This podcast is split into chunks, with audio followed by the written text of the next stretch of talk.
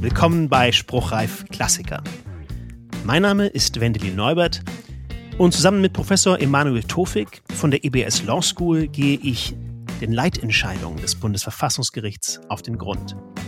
Die Würde des Menschen ist unantastbar, sie zu achten und zu schützen ist Verpflichtung aller staatlichen Gewalt. Das ist einer der inhaltsschwersten Sätze unserer Verfassung.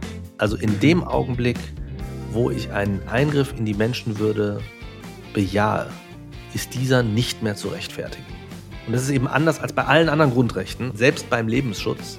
Das führt zu einem Grundsatz unserer Verfassungstradition und auch unserer Interpretation der Menschenwürde, mhm. nämlich, dass wir Menschenleben nicht gegeneinander abwägen. Das sind die Grenzsituationen des Lebens und das sind auch Grenzsituationen fürs Recht. Lieber Herr Tofik, willkommen zurück bei Spruchreif. Ja, vielen Dank, dass Sie mich so lange aushalten. ich freue mich sehr, dass Sie wieder bei uns sind. Wir hatten nämlich wieder das Vergnügen, eine Klassikerentscheidung des Bundesverfassungsgerichts zu besprechen. Wir haben diese spruchreif-Reihe Klassiker aufgenommen im vergangenen Jahr, um 70 Jahre Bundesverfassungsgericht zu feiern und uns einige der Leitentscheidungen des Bundesverfassungsgerichts anzuschauen. Und heute nehmen wir eine Entscheidung, die ziemlich jung ist, aber die ohne Zweifel zu den Leitentscheidungen gehört, nämlich die Entscheidung des Bundesverfassungsgerichts zum Luftsicherheitsgesetz. Lieber Tofik, könnten Sie uns zum Einstieg mal darlegen, welcher Sachverhalt hier zugrunde liegt? Sehr gerne, Herr Neubert. Aber wenn Sie erlauben, würde ich sogar noch einen Schritt hinter den Sachverhalt zurückgehen und ein bisschen äh, die Bühne aufbauen, äh, Sehr gern. auf der dieses Stück später spielt. Sehr gern. Und der Kontext, dafür muss man wissen, für die jüngeren ZuhörerInnen, die das vielleicht nicht mehr aus eigener Anschauung ähm, ähm, erinnern, ähm, dass die 90er Jahre eine Zeit waren, Ende der 80er, Anfang der 90er Jahre eine Zeit waren, ähm, äh, wo sich Frieden einstellte. Mhm. Also Gorbatschow kam mit der Perestroika, die Mauer fiel, es gab die deutsche Wiedervereinigung. Yitzhak Rabin und Yasser Arafat haben den Palästina-Konflikt beigelegt, sind mit dem Friedensnobelpreis ausgezeichnet worden. Die IAA e in Nordirland ist entwaffnet worden. Mhm. Also es gab so, so eine Aufbruchsstimmung, so eine positive Stimmung, die dann auch literarisch gipfelte, vielleicht in äh, einem sehr berühmten Buch von Francis Fukuyama, der das Ende der Geschichte ausgerufen mhm. hat. Gesagt, wir beginnen mit äh, extremem Liberalismus, die Antwort ist der Totalitarismus und die Synthese, das ist dann die liberale Demokratie, die haben wir erreicht, es kann nichts mehr kommen. Ja, schöne Weltvorstellung. Das war die Weltvorstellung, aber das war auch ein Lebensgefühl. Und ich glaube, mhm. das, ist, das ist wichtig, dieses einmal einzuatmen, aufzusaugen. Mhm. mhm. Es bekam erste Kratzer in den 90er Jahren mit dem Balkankrieg und dann aber mit der als Katastrophe wahrgenommenen Situation der Anschläge, vor allen Dingen auf das World Trade Center in New York, in den USA wo sozusagen an Live-Bildschirmen zwei Flugzeuge in äh, so Riesentürme, die als Symbol der freiheitlichen Welt galten, gelenkt wurden und diese beiden Türme vor den Augen der Menschheit in sich zusammenbrachen. Ja. Der Staub verteilte sich über die ganze Stadt, die Asche war in Wohnungen am Central Park, setzte die sich in den Häusern ab, ja, waren dicke Schichten auf den Möbeln da war ein Angriff auf diese Vorstellung, auf die Idee mhm. der freiheitlichen Demokratie, des Liberalismus, des Multilateralismus, des wir alle miteinander gefahren worden. Und das gipfelte auch wieder in einem Buch, das sehr berühmt geworden ist, nämlich Samuel P. Huntingtons mhm. Kampf der Kulturen. Mhm. Ja. ja. Das ist sozusagen die Szene, in der wir uns Anfang des neuen Jahrtausends befinden. Es gibt dieses singuläre Ereignis in New York oder ja. insgesamt in den USA, diese gleichzeitigen Anschläge, aber dann folgen Anschläge in Barcelona, in Paris, in Brüssel, also in, in vielen mhm. Großstädten sozusagen und eine große Verunsicherung in der, in der Bevölkerung, auch was diesen Terror angeht. Es gibt Nachrichten über vereitelte Terroranschläge. Also es ist eine sehr aufgeheizte, sehr verunsicherte Situation. Vor dem Hintergrund beschließt dann der Bundestag, das sogenannte Luftsicherheitsgesetz oder das Gesetz zur Neuregelung von Luftsicherheitsaufgaben mhm. mit dem äh, Ziel, unrechtmäßige Eingriffe in die zivile Luftfahrt zu verhindern, die Sicherheit der zivilen Luftfahrt insgesamt zu verbessern mhm. und dabei auch vor Gefahren zu schützen, die drohen, wenn Flugzeuge in die Gewalt von Menschen gelangen, die sie dann für luftverkehrsfremde Zwecke missbrauchen wollen. Also wir haben sozusagen diese epochale Erfahrung von 9-11, die ja wirklich jedem zu dem Zeitpunkt, solange es nicht her, vor Augen steht und ja, die darauffolgenden Jahre durchweg definiert hat, auch die Reaktionen des Westens insgesamt, vieler äh, Länder, aber eben auch, auch Deutschlands. Und da geht es sozusagen immer um die Vorstellung, wir haben eine Gruppe von Terroristen, welcher Couleur auch immer, die ein Flugzeug kapern, ein Passagierflugzeug kapern und in diesem Flugzeug sitzen natürlich noch die Passagiere, die unbeteiligten Zivilisten und das Flugzeug wird dann als fliegende Bombe genutzt und irgendwo hineingestürzt. Okay. Was sieht denn jetzt dieses Luftsicherheitsgesetz im Kern vor, worum es hier in diesem Verfahren geht? Also, äh, was Sie sagen, das ist sozusagen Teil eines größeren Maßnahmenpaketes. Und für diese entsprechenden Maßnahmen soll eine gesetzliche Grundlage geschaffen werden, mhm. eben dieses Luftsicherheitsgesetz. Dazu gibt es dann äh, Regelungen in Paragraphen 14 und 15 des Luftsicherheitsgesetzes. Nach Paragraph 15 dürfen Einzelmaßnahmen zur Verhinderung des Eintritts eines besonders schweren Unglücksfalls erst getroffen werden, wenn äh, eine ganze Reihe, eine Kaskade von Maßnahmen vorher getroffen worden ist. Also mhm. äh, die Streitkräfte müssen die Situation überprüft haben und müssen erfolglos versucht haben zu warnen, mhm. umzuleiten, mhm. Warnschüsse abzugeben. Also gibt es eine ganze Kaskade von Dingen, die passieren muss. Ähm, wenn diese Voraussetzung erfüllt ist, äh, dann dürften die nach 14 das Luftfahrzeug im Luftraum abdrängen, zur Landung zwingen, die ähm, den Einsatz von Waffengewalt androhen und Warnschüsse abgeben. Und ähm, wenn auch das nicht reicht, dann ist nach ähm, 14 Absatz 3 Luftsicherheitsgesetz, und das ist sozusagen der Kern des Streits, ähm, die unmittelbare Einwirkung, wie es so schön dann im Gesetzesdeutsch heißt, die unmittelbare Einwirkung auf das Luftfahrzeug mit Waffengewalt zulässig. Mhm. Mit anderen Worten, in diesem Fall ähm, wenn nach den Umständen davon auszugehen ist, dass das Luftfahrzeug gegen das Leben von Menschen eingesetzt werden äh, soll und die unmittelbare Einwirkung mit Waffengewalt die einzige verbleibende Möglichkeit zur Abwehr dieser gegenwärtigen Gefahr ist. Unter diesen Umständen darf das Flugzeug dann abgeschossen werden. Also wir haben in diesem von Ihnen beschriebenen Rahmen jetzt eine Befugnis zum Abschuss eines Passagierflugzeugs, das gekapert wurde. Lassen Sie uns kurz vielleicht einen Schritt zurückgehen. Es gab furchtbarerweise auch vergleichbare Konstellationen. Da ging es nicht um ein Flugzeug. Da haben wir einen Geiselnehmer beispielsweise, ähm, einen Bankräuber oder einen Terroristen, der Menschen in seine Gewalt gebracht hat und in einem Gebäude droht, diese Menschen umzubringen. Und auch dort scheitern alle Verhandlungsmaßnahmen der Unterhändler, die Polizei sieht keine andere Möglichkeit, das Menschenleben der Geiseln und anderen betroffenen Personen zu retten, als den Geiselnehmer, den Terroristen im Polizeirecht, äh, diesen, den Störer zu erschießen, der sogenannte finale Rettungsschuss. So, vielleicht können wir erstmal uns auch diese Konstellation angucken. Die ist natürlich qualifiziert anderer als unser Fall, aber sie hilft, glaube ich, zum Verständnis der hier betroffenen Rechtsgüter und auch der Abwägung, die in solchen Fällen ähm, verfassungsrechtlich maßgeblich zu treffen ist. Der maßgebliche Unterschied ist, dass sie in dem einen Fall nur den Täter, die Täterin selbst haben, also Geiselnehmerin, Geiselnehmer, mhm. in dem Fall ihres finalen Rettungsschusses. Ja. Mhm. Während in dem Flugzeug, ähm, das abgeschossen werden soll, unbeteiligte Passagiere sitzen. Mhm. Und äh, das ist letztlich auch die Frage, wenn man die Entscheidung des Bundesverfassungsgerichts liest, auf die es sich zuspitzt. Mhm. Die Frage ist, also wenn das ein unbemanntes Flugzeug ist, eine Drohne ist, oder wenn im Flugzeug nur die Attentäterinnen und Attentäter sitzen, mhm. dann haben wir kein Problem. Mhm. Ja? Dann gibt es auch eine, eben diese Kaskade von Fragen, die zu prüfen sind. Das ist genau das, was insgesamt Paragraph 14 Luftsicherheitsgesetz alter Fassung gemacht hat. Also Ja. man muss, es muss Ultima Ratio sein, es darf keine anderen Mittel geben. Aber der Lebensschutz in unserer Rechtsordnung ist nicht ähm, äh, ultimativ, Mhm. ist nicht das Höchstgut, Mhm. sondern in das Leben darf eingegriffen werden Mhm. unter sehr engen Voraussetzungen und auch das führt das Bundesverfassungsgericht aus, dass Leben und Menschenwürde sehr eng miteinander verbunden sind. Mhm.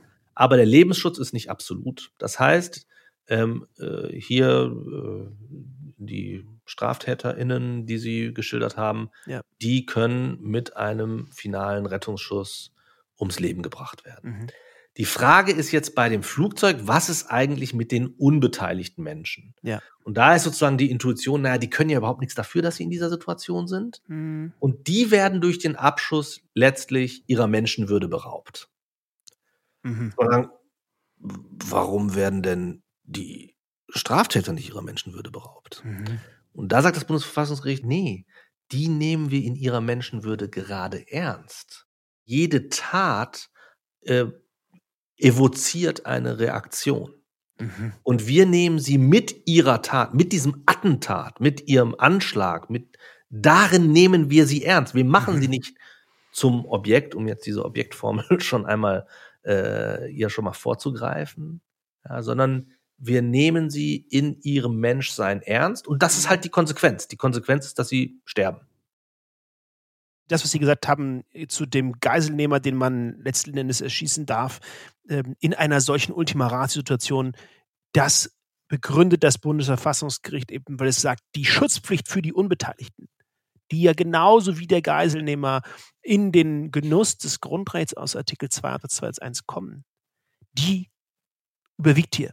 Denn Ja. die haben überhaupt, können überhaupt gar nichts dafür. Die haben ähm, nichts getan, um äh, dass dieser Schutzpflicht hier nicht ähm, zur Geltung verholfen wird. Und in dieser Abwägung zwischen dem Recht auf Leben des Geiselnehmers und der Schutzpflicht der betroffenen Personen ähm, wird der Schutzpflicht also dann der Vorrang gegeben, ausnahmsweise. Absolut, genau. Während die Menschen, die da als Passagiere zufällig in dem Flugzeug sitzen, Hm. die berauben wir eigentlich ihres Achtungsanspruches, die sozusagen deren Menschlichkeit gerät in den Hintergrund. Mhm. Und wir opfern sie individualisiert auf eine Art, ja, die Menschen, die da in dem Flieger sitzen, wir opfern sie für andere Menschen. Und das ist sozusagen die einzige Konstellation, mit der sich das Bundesverfassungsgericht dann unter dem Gesichtspunkt Menschenwürde auch befasst. Jetzt kommen wir also in diese Menschenwürde-Konstellation, in diesem ganz besonderen Fall, einer der, ja, wahrscheinlich relativ wenigen Fälle, in denen das Grundrecht, das an der Spitze unserer Verfassung steht, so deutlich hervorkommt. Ich wäre Ihnen dankbar, wenn Sie knapp einmal die Genese von Artikel 1 Absatz 1 aufzeigen könnte und uns mal zeigen könnte, was ist da eigentlich Menschenwürde? Wie wird Menschenwürde, so wie wir sie in der Verfassung normiert haben, verstanden? Ja, äh, die Würde des Menschen ist unantastbar, sie zu achten und zu schützen ist Verpflichtung aller staatlichen Gewalt. Das ist einer der inhaltsschwersten Sätze unserer Verfassung und sicher auch die Quintessenz, das Destillat der Lehren aus dem nationalsozialistischen Terror. Mhm. Das ist sozusagen die rechtliche Einkleidung des Nie wieder. Nach der Bewusstwerdung über den Terror, den äh, Deutschland über die Welt gebracht hat und äh, das Leid, das ähm, verursacht wurde und äh, die Morde, die begangen worden sind, war die Frage, wie können wir uns vor solchen Katastrophen, vor einem solchen Holocaust äh, in Zukunft schützen Mhm. und das war der Versuch, eine Wertbindung zu erzeugen und völlig klar zu machen, unmissverständlich klar zu machen, der Staat soll dem Menschen dienen und nicht umgekehrt. Mhm. Ja. In jedem der nachfolgenden Grundrechte wohnt dann ein unverbrüchlicher Menschenwürde-Kern inne, Mhm. und diese Menschenwürde-Garantie bindet nicht nur die Staatsgewalt, sondern entfaltet auch unmittelbare Wirkung zwischen Privaten. Mhm. Also auch das Privatrecht muss gewährleisten, dass jeder Mensch menschenwürdig behandelt wird. Diese Norm steht an der Spitze der Verfassung. Sie soll das Ganze, was folgt, leiten. Und sie ist eben ausdrücklich beschrieben äh, als Bestandteil der Ewigkeitsgarantie. Und ähm, das ist also aus der Perspektive hin ganz entscheidend, dass diese Norm justiziabel ist. Nun ja. stellt sich dann die Frage, naja, justiziabel kann die Norm ja eigentlich nur sein, wenn man sie irgendwie definieren kann. Also müssen wir eigentlich die menschliche Würde irgendwie definieren. Wie macht man das? Das ist tatsächlich eine der großen Herausforderungen dieser Norm. Und ich kann vielleicht vorwegnehmen, dass es die eine universelle, wahre, unangreifbare Definition nicht gibt. Mhm. Auch rechtlich nicht gibt. Es gibt so ein paar philosophische, historische Anknüpfungen, beispielsweise die sogenannte Anerkennungstheorie, die sagt, der Grund der Menschenwürde liegt in der Anerkennung, die sich Menschen gerade aufgrund ihres Menschseins mhm. gegenseitig schulden mhm. und zu gewähren haben. Und diese gegenseitige Anerkennung ist gleichsam der Klebstoff jeder Solidargemeinschaft, mhm. wenn Sie wollen. Es gibt die sogenannte Mitgift-Theorie, die auf den Eigenwert des Menschen abstellt, die also sagt, geschützt wird das, was den Menschen als Menschen ausmacht. Mhm.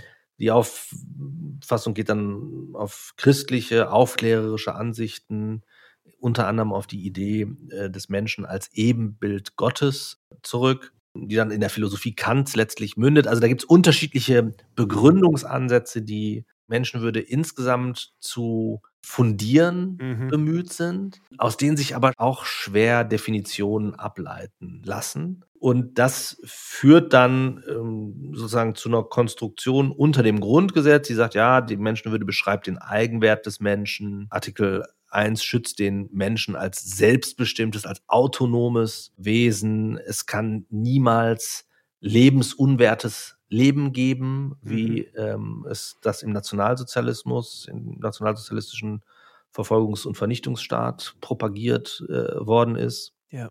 Aber das alles steckt nur einen Mindestrahmen ab. In der Fallprüfung muss man dann gucken, wie operationalisiert man das. Und da hat sich die berühmte äh, sogenannte Objektformel nach äh, Günter Dürich etabliert. Ich würde sagen, mhm. das ist aus grundrechtsdogmatischer Sicht etwas, mit dem man den Schutzbereich äh, von Artikel 1.1 am zuverlässigsten im ersten Zugriff bestimmen kann. Okay. gleichzeitig bleibt es nur eine Heuristik, also eine Faustformel, okay. um den Gehalt der Menschenwürde zu definieren. Und was besagt diese Objektformel?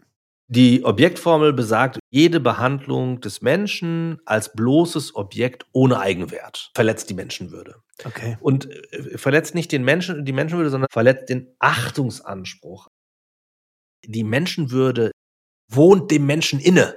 Ja. Die kann man niemandem nehmen. Ja. Was man machen kann, ist, man kann den Anspruch, den jeder Mensch deswegen hat, den er ableitet, daraus, dass er Menschenwürde hat, den Anspruch, menschenwürdig behandelt zu werden. Mhm. Diesen Achtungsanspruch, den kann man verletzen. Mhm. Okay. Und den verletzt man eben, indem man ihn behandelt, als sei er ein bloßes Objekt mhm. und als komme ihm dieser Eigenwert, der ihm Kraft seines Menschseins zukommt, nicht äh, zu. Das. Bundesverfassungsgericht hat das dann noch so ein bisschen präzisiert hat gesagt, erforderlich ist ein Infragestellen äh, der Subjektqualität oder eine willkürliche Missachtung der Würde des oder der Betroffenen. Mhm. Ähm, äh, aber sozusagen, es bleibt bei so einer Näherung, ja, ja. bei einer Heuristik, bei einer Faustformel. Ja. Das ist ja ganz spannend, weil das Bundesverfassungsgericht versucht und auch ganz oft in Fällen, in denen es dann dazu kommt, diese Norm zu thematisieren, ähm, versucht sich zu nähern, indem es offenkundige Verletzungen der Menschenwürde zwar beschreibt, Folter, Sklaverei, ähm, menschenunwürdige Behandlung, ähm, aber gleichzeitig ausdrücklich sagt, darauf ist es nicht beschränkt. Und das wird in unserem Fall besonders spannend, aber es ist ganz hilfreich, sich für die, für das Verständnis vor Augen zu führen, was der Achtungsanspruch nämlich beinhaltet, ähm, wenn man sich diese Extremfälle vor Augen führt, um erstmal ein Bild davon zu haben, was offensichtliche Menschenwürdeverletzungen sind, um sich dann auch nochmal vielleicht gerade in so aktuellen politischen Debatten, in denen die Menschenwürde gern bemüht wird, vor Augen zu führen, okay, das ist definitiv keine Menschenwürdeverletzung. Ich glaube, wir müssen auch aufpassen, dass wir das nicht zu kleiner Münze verkommen lassen. Ja. Und wir müssen auch sehen, dass äh, die Menschenwürde so eine Art On-Off-Grundrecht ist. Also in Mhm. dem Augenblick, wo ich einen Eingriff in die Menschenwürde bejahe, ist dieser nicht mehr zu rechtfertigen. Mhm. Ja. Und das ist eben anders als bei allen anderen Grundrechten, als bei den Mhm. nachfolgenden Grundrechten. Selbst beim Lebensschutz äh, kann am Ende nochmal eine, eine Abwägung mit anderen Verfassungsgütern stattfinden. Mhm. Das ist bei der Menschenwürde kategorisch ausgeschlossen. Und das leitet man her aus diesem besonderen Achtungsanspruch, den man eben nicht abwägen kann. Richtig, genau. Und aus dem Wort unantastbar. Mhm. Also in dem Augenblick, wo ich es antaste, also es ist einfach, äh, also das ist ein Wert, äh, wenn Sie so wollen, sozusagen mathematisch, strukturell ein absoluter Wert. Mhm. Und das ist eigentlich was, was wir in der Rechtsordnung nicht kennen. Und au- auch sozusagen 79.3, Ewigkeitsgarantie, Ewigkeit ist auch ein absolutes Konzept. Das ist eigentlich kein Konzept, das in ähm, den Begrenzungen unserer Menschlichkeit Mhm. äh, Raum hat. Ja, es Ja. gibt nichts Ewiges. Es Mhm. gibt nichts Absolutes. Alles, was wir tun, steht in Beziehung und ist damit relativ. Ja, Mhm. nichts ist beziehungslos. Und diese Bedeutung, die äh, die Verfassung aber der Menschenwürde einräumt, die unterstreicht es, indem es sie sagt, wir setzen diesen Wert absolut, Mhm. unabwägbar, Mhm. nicht in Beziehung setzbar mit Mhm. anderen Dingen, Mhm. nicht ins Verhältnis setzbar. Mhm. Und äh, das führt dann eben aber auch dazu, dass es sozusagen rechtlich schwer zu handhaben wird. Ja, Ja. In dem Augenblick, wo die Menschenwürde tangiert ist, äh, ist im Prinzip die Prüfung zu Ende. Das wird ja in diesem Fall besonders interessant, denn in diesem Fall haben wir eine Situation, in der der damaligen Bundesregierung und dem damaligen Bundestag, aber auch sicher vielen Menschen deutlich vor Augen stand, dass man nicht möchte, dass ein Flugzeug in Deutschland in ähnlicher Form zur Waffe verwendet wird, wie es an, am 11. September 2001 in den USA stattgefunden hat. Okay, aber das hilft uns ja auch jetzt nochmal zurückzukommen auf unseren Fall. Wie geht das Bundesverfassungsgericht um mit der klassischen Anwendung dieser Objektformel auf unseren vorliegenden Fall? Also das Bundesverfassungsgericht zieht sie heran. Mhm. Und es sagt, äh, Paragraph 14 Absatz 3 Luftsicherheitsgesetz sei unvereinbar mit, und jetzt Artikel 2 Absatz 2 Satz 1 Lebensschutz Mhm. in Verbindung mit 1 Absatz 1 Menschenwürde. Also Okay. es zitiert die Menschenwürde hier auch nicht alleine, ja, sondern kombiniert die und sagt, es ist äh, die, die 14.3 ist unvereinbar damit, dass der Staat die Passagiere und die Besatzung eines Flugzeuges, das als Waffe eingesetzt werden soll, zum Objekt mache, wenn das Flugzeug zum Absturz gebracht werden soll. Okay. Besatzung und äh, übrige Passagiere seien typischerweise in einer für sie ausweglosen Lage und können ihre Lebensumstände nicht mehr unabhängig von anderen beeinflussen. Sie können der Situation und damit auch dem Handeln des Staates, dem Abschuss, Mhm. nicht ausweichen, sondern sind wehr und hilflos dieser Situation ausgeliefert, mit der Folge, dass sie bei dem Abschuss mit an Sicherheit grenzender Wahrscheinlichkeit äh, zu Tode kommen werden. Okay, aber vielleicht äh, enthättern wir das nochmal, wenn wir haben ja hier letzten Endes ein Verhältnis von drei Gruppen. Wir haben die Terroristen und Terroristinnen, wir haben die Passagiere dieses Flugzeuges, die unbeteiligt sind, aber wir haben ja noch eine dritte Gruppe, nämlich diejenigen Menschen, die dieser Abschuss schützen soll. Also stellen wir uns eben vor, Menschen, die in einem Fußballstadion versammelt sind, das jetzt Ziel eines solchen Angriffs sein soll. Für die streitet ja die verfassungsrechtliche Schutzpflicht, also Artikel 2 Absatz 2 Satz 1. Zu deren Schutz soll ja dieses Flugzeug abgeschossen werden. Also das ist auf jeden Fall ein, ein äh, Schutz, den wir berücksichtigen müssen. Und Sie hatten es ja selbst gesagt, das Bundesverfassungsgericht sieht kein Problem darin, in Anführungsstrichen, rechtlich gesehen hält es es für zulässig, dieses Flugzeug abzuschießen, soweit nur Terroristen drin sitzen, dann hätten wir eine vergleichbare Konstellation wie in dem eingangs geschilderten Geiselnehmerfall. Ja. So, ähm, warum könnte man jetzt äh, sagen, warum gewichtet man jetzt, und das war damals ja eine Diskussion auch so, gewichtet man jetzt das Leben und auch die Würde der Personen, die in dem Flugzeug sitzen und unbeteiligte Passagiere sind, höher als das Leben der Fußballfans in dem Stadion, was Ziel dieses Angriffs sein soll. Das führt zu einem Grundsatz unserer Verfassungstradition und auch unserer Interpretation der Menschenwürde, mhm. nämlich, dass wir Menschenleben nicht gegeneinander abwägen. Mhm. Ja, also mit anderen Worten, wir machen Menschen auch nicht dadurch zum Objekt, dass wir sie zur Abwägungs- oder Verhandlungsmasse machen. Mhm. Wir sagen nicht, 100 Leben sind mehr wert als eins oder mhm äh, ein 80-Jähriger ist weniger wert als ein 20-Jähriger mhm. oder ein Tod, eine Todkranke ist weniger wert als diese Abwägungen, mhm. die sind verfassungsrechtlich, ähm, wenn Sie jetzt anthropologisch sprechen wollen, durch die Menschenwürdegarantie tabuisiert. Mhm. Wir entziehen sie durch die Absolutsetzung der Menschenwürde der Verhandelbarkeit. Mhm. Ja, wir, das sind Dinge, über die können wir nicht sprechen. Wir wägen nicht ab. Wie wir mit Menschen umgehen, die sich in so einer Situation einer unmittelbaren Gewissensnot ausgesetzt sehen, das ist eine andere Frage. Mhm. Nur sozusagen das, was wir, ich sag mal, mit abstrakt generellen Normen machen, da können wir sozusagen nicht über solche Dinge befinden. Mhm. Also das ist, erinnert mich an diese, ich glaube, in meiner Rechtsphilosophie-Vorlesung klassifizierte Situation, in der man einen Zug hat, der unaufhaltsam das Gleis runterrast und es zwei Möglichkeiten gibt. Entweder tötet dieser Zug 100 Menschen oder man kann eine ähm, Weiche umlegen und äh, es geht auf ein anderes Gleis und tötet aber auf jeden Fall auch einen anderen Menschen.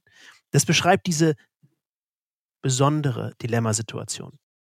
Die Bundesregierung hat damals aber vorgetragen, naja, diese Gegenüberstellung passt hier nicht so richtig, denn äh, meinte damals, die unbeteiligten Passagiere im Flugzeug, die sind ja ohnehin dem Tod geweiht. Das heißt, die müssten doch aus der Gleichung herausgenommen werden, weil sie ohnehin abstürzen werden mit den Terroristen, die dieses Flugzeug zur Waffe verwenden.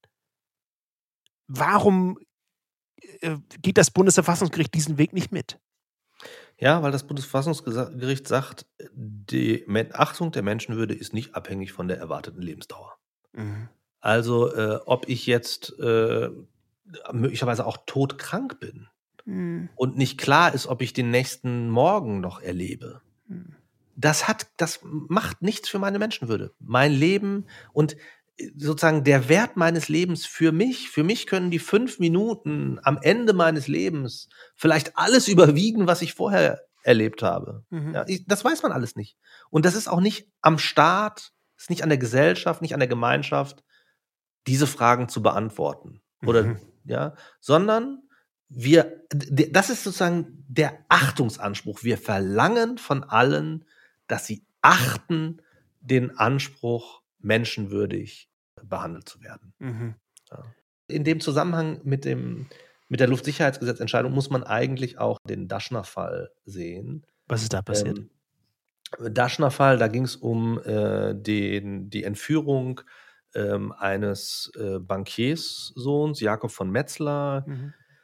von dem Jurastudenten Magnus Gefgen. Der äh, hat äh, das Kind entführt äh, und umgebracht und dann Lösegeld verlangt. Ähm, und die Polizei musste aber davon ausgehen, dass das Kind noch am Leben war, aber in mhm. einer hilflosen äh, Situation. Und Herr Daschner, der war Vizepolizeipräsident von Frankfurt, wenn ich mich richtig erinnere, äh, hat dann angeordnet, dass man ähm, äh, Herrn Gefgen mit Schmerzen, wie er sie sich nicht vorstellen könne oder sowas in der Art, äh, drohen solle, mhm. Äh, damit er das Versteck des Kindes preisgebe. Und er hat sozusagen unter diesem Druck das ist im Prinzip, wurde dann später in der ähm, Aufarbeitung äh, dieser Situation als Androhung von Folter interpretiert. Mhm. Daschner hat das alles selbst dokumentiert, ja. Mhm. Ähm, und äh, äh, wurde dann sozusagen als, als Androhung von Folter und damit auch als Menschenwürdeverletzung ähm, interpretiert. Und Mhm. da muss man eben sagen, nein, also auch in diesen Extremsituationen Mhm. Bleibt es dem Staat verwehrt, den Achtungsanspruch der Menschenwürde zu verletzen. Mhm. Das sozusagen, wir, wir schützen hier ein Gut, das größer ist als das einzelne Leben. Mhm. Ja. Mhm. Und äh, die Ratio dahinter äh, ist, dass das, und das sagt das Bundesverfassungsgericht auch, das Bundesverfassungsgericht sagt, wir lassen uns als Gemeinschaft Mhm. nicht von den Terroristen unseres Kernwertes berauben. Ja. Wenn ich in dem Augenblick den Wert aufgebe, dann erreichen die Terroristen mit ihrem Terror ja sozusagen das, dass ich nämlich den, den obersten Wert beiseite schiebe. Ja. Ja. Ja. Und da sagt das Bundesverfassungsgericht, nein, unter keinen Umständen, keine Folter, äh, keine Abwägung gegen Leben, das ist alles rechtlich nicht möglich. Mhm. Ja, und dann, aber das, das finde ich sozusagen die spannende Geschichte bei, äh, bei dem Fall Daschner. Dann sagt man aber, ja, und jetzt gucken wir uns den einzelnen Menschen an. Mhm. Und der Daschner war ein, also ein vorbildlicher Polizist, alles wirklich, also seine ganze Laufbahn, alles jetzt nicht, alles perfekt, ja. Und der sieht sich jetzt in dieser Extremsituation als Mensch. Er hat alle Möglichkeiten ausgeschöpft, den äh, Aufenthaltsort dieses Kindes äh, herauszufinden. Ja. Und er ist jetzt in un, in einem unglaublichen Gewissensdruck. Mhm. Und diesen Druck, den berücksichtigen wir bei der Strafzumessung, bei der Strafbarkeit und so weiter. Mhm. Okay. Und das ist sozusagen auch der, der bei dem von Ihnen ähm, geschilderten Weichenarbeiterfall Mhm. die Frage. Also wenn der Zug vorher auf dem Track war, auf dem Gleis war, die 100 Leute zu überfahren, ohne dass irgendwer da sein Zutun, was dazu getan hat, Mhm. dann äh, ist jedenfalls der Weichenarbeiter nicht strafbar. In dem Augenblick, wo er die Weiche umstellt, Mhm. ja, wird er ja kausal für die Tötung des einen Menschen auf dem anderen Gleis. Ja. Das heißt, er verwirklicht tatbestandlich einen Totschlag. Mhm. Und die Rechtsordnung muss daran festhalten. Mhm.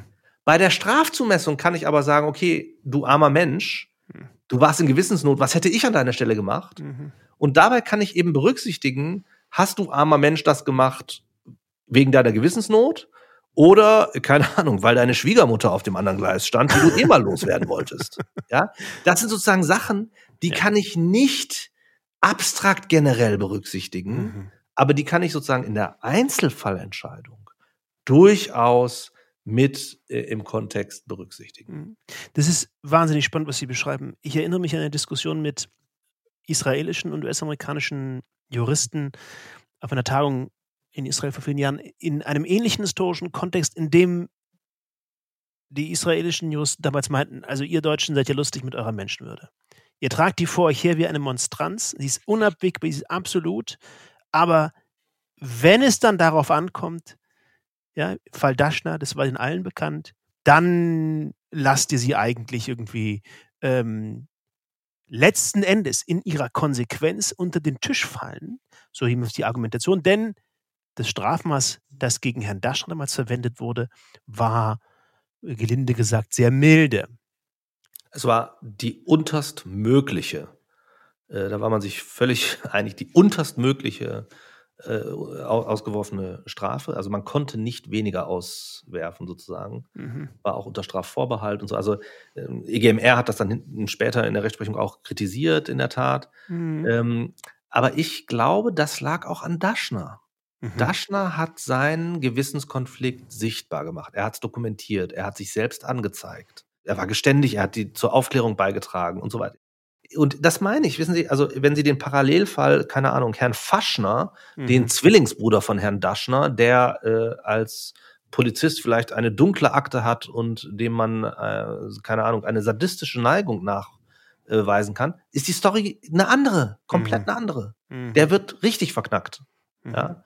Aber wir sind eben auch, das, das, das sind die Grenzsituationen des Lebens und das sind auch Grenzsituationen fürs Recht. Ja. Und da muss das Recht gucken, äh, es darf sozusagen äh, ich glaube, den Wert der Menschenwürde nicht kompromittieren. Mhm. Ich glaube, das ist total richtig. Also, das ist ein Tabu aus guten Gründen. Mhm. Natürlich äh, muss man das Leben trotzdem pragmatisch leben und man muss mit Menschen umgehen, die aus guten Motiven vielleicht handeln. Vielleicht ein, Mhm. ein Satz, weil Sie die israelische Dimension mit ähm, äh, eingebracht haben. Ich finde es Mhm. sehr interessant. Es gibt Stimmen, die sagen, ähm, dass das nie wieder, was wir am Anfang unseres Gesprächs äh, Mhm. angesprochen haben, das bedeutet für die Deutschen nie wieder Täter sein. Mhm. Wie können wir verhindern, jemals wieder solches Leid über die Menschheit zu bringen? Mhm. Bei den äh, Israelis und auch als Staatsräson Israels ist möglicherweise die Logik eine andere. Mhm. Ist möglicherweise die Logik nie wieder Opfer sein. Mhm. Und es hat vielleicht andere Konsequenzen, wenn man sozusagen ähm, äh, aus der Perspektive Mhm. schaut. Ich glaube, dass es auch ein Stück weit der Vorwurf ihrer Kolleginnen und Kollegen in Israel und aus den USA zutreffend ist, weil wir, und das sind, das ist sozusagen vielleicht ein Stück weit auch die Natur von Tabus. das Tabu, was Sie beschrieben haben, führt gewissermaßen ja auch dazu, dass wir diese Gewissensentscheidung berücksichtigen können, aber zugleich uns nie preisgeben der Situation, dass dieser absolute Höchstwert mit seiner kategorialen Bedeutung abhanden kommt. Absolut, genau. Wir müssen das pragmatisch im alltäglichen Leben auch sehen. Und das bedeutet, wenn wir den Verkehr zulassen, wenn wir Kernenergie oder überhaupt industrielle Tätigkeiten zulassen, Mhm. ja, dann ist die Frage auch, welchen Wert messen wir dem Menschenleben bei? Und Mhm. diesen Wert kann man ausrechnen. Und der wird ausgerechnet. Okay. Also man kann sagen, in Westeuropa irgendwo zwischen zwei und drei Millionen Euro ist ein Menschenleben wert. Das sind die Grenzkosten des Menschenlebens. Man kann sagen, mit anderen Worten, das ist die Frage, wie viel sind wir bereit als Gesellschaft zu investieren, um ein weiteres Menschenleben zu retten? Mhm. Ja, also den Verkehr sicherer zu machen, eine zusätzliche Ampel auf die Mhm. Kreuzung zu bauen, einen zusätzlichen Betonring, um einen Kernreaktor zu bauen und so weiter und so weiter. Ja. Ja. Und da, das kann man ausrechnen, das rechnen Volkswirte aus. Mhm. Und damit könnte man sagen, ja, hier, so ein, äh, so ein durchschnittliches deutsches Leben ist halt zweieinhalb Millionen Euro wert. Ja. Das tun wir aber aus gutem Grunde nicht. Mhm. Ja. Weil es auch mit dem Achtungsanspruch der Menschenwürde nicht vereinbar ist, Preisschilder an menschliche Leben zu hängen. Und vielleicht lässt sich die Konsequenz dieser Diskussion auch ganz plastisch verdeutlichen an den Vereinigten Staaten, die ja direkt getroffen waren von dem Angriff. Äh, Und die traumatisierende Wirkung, die ein solcher Angriff auch für eine Nation haben muss, den können wir so sicher nicht einschätzen. Aber die Folgejahre haben gezeigt, dass ähm, im Versuch der Amerikaner mit den Bedrohungen und auch den Tätern und Täterinnen im Hintergrund umzugehen, dass die Amerikaner in dieser Situation, das ist durch die CIA-Folterdokumente ähm, hinreichend belegt, eigentlich alles aus dem Fenster geworfen haben, was an rechtsstaatlichen Beschränkungen von Übergriffen auch in ihrer Verfassung äh, und Verfassungsordnung angelegt ist. Ja, und das ist die bittere Ironie. Ja. Ja, also, dass der Angriff, der als Angriff auf unsere Werte gedacht war, Hm. sozusagen von uns vollendet wird. Ja. Das müssen wir vermeiden. Also, ich glaube, das ist wirklich gerade der Clou in diesem Augenblick, in diesem schwerstmöglichen Augenblick, Mhm. diese Werte weiter hochzuhalten und sie nicht über Bord zu schmeißen. Mhm. Das ist die Bedeutung, zu diesen Werten zu stehen. Das ist auch die Bedeutung dieser grundlegenden Entscheidung. Lieber Professor Tofik, vielen Dank, dass Sie uns Ihre Zeit gewidmet haben, diese Entscheidung des Bundesverfassungsgerichts vorzustellen. Es war mir wie immer ein großes Vergnügen, Herr Neubert. Vielen Dank. Vielen Dank.